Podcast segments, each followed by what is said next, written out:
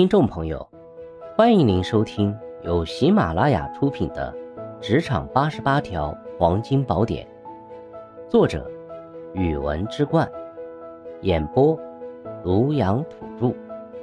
欢迎订阅。第八条，遇到性骚扰，我们如何自保？性骚扰是众多企业职场中的普遍问题。它严重威胁着员工的身心健康与工作环境。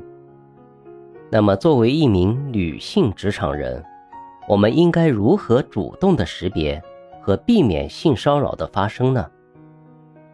性骚扰往往并不突然，它存在着前兆，像频繁的不必要的身体接触，带有性暗示的眼神和言论。在私人场合过于亲密的行为等，我们需要保持警惕。一旦发现同事或上级有类似超越底线的迹象，要及时采取应对措施，并有证据留底。在沟通中要讲究分寸，要友善但不过于亲密，避免暧昧的言论和自我调侃，保持恰当的社交距离。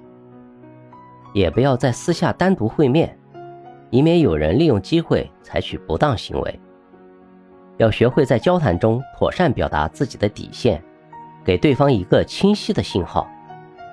一旦发生明显的性骚扰行为，立即以严厉的语气表达自己的拒绝与不满，可以明确的要求对方停止并拉开距离。也要随之采取进一步行动，如报告相关部门。和上传证据，不要忽视或包容这类行为，那只会让对方觉得自己有权在未来继续冒犯。在遇到性骚扰时，要勇于向可信的同事或管理人员寻求帮助，也可以与受过类似经历的同事交流，互相认知行为定性，给予情感支持与鼓励。这个过程可以减轻自身的心理压力。也更有利于采取正确有力的行动，集体对抗处境，也更有可能促使公司改善环境与制度。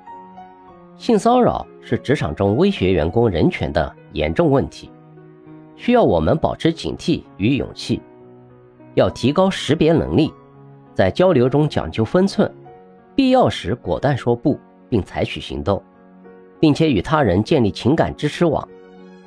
只有我们主动捍卫自己的权利，同时呼吁他人一起监督公司建立健全的防范机制，才能真正改善工作环境，杜绝性骚扰的发生。你我共同努力，才能让职场成为安全温馨的工作天地。听众朋友，本集已播讲完毕，请订阅、留言、加评论，下集精彩继续。